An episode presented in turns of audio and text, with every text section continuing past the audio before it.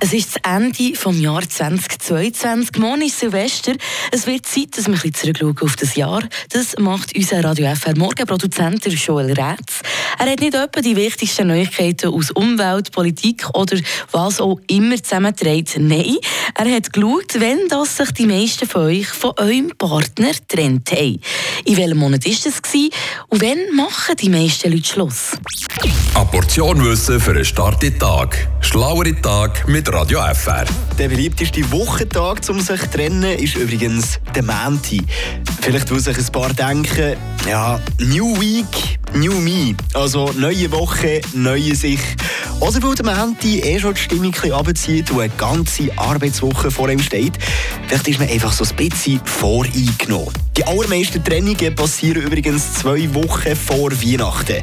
Vielleicht, wo ihm der klar wird, dass man die Partnerin oder den Partner das allererste Mal am Weihnachtstisch seinen Eltern muss präsentieren muss und man sich die ganze Situation mit dem Partner einfach noch einmal überlegt und einfach am besten Schluss macht. Überraschend viele Paar trennen sich übrigens am Valentinstag.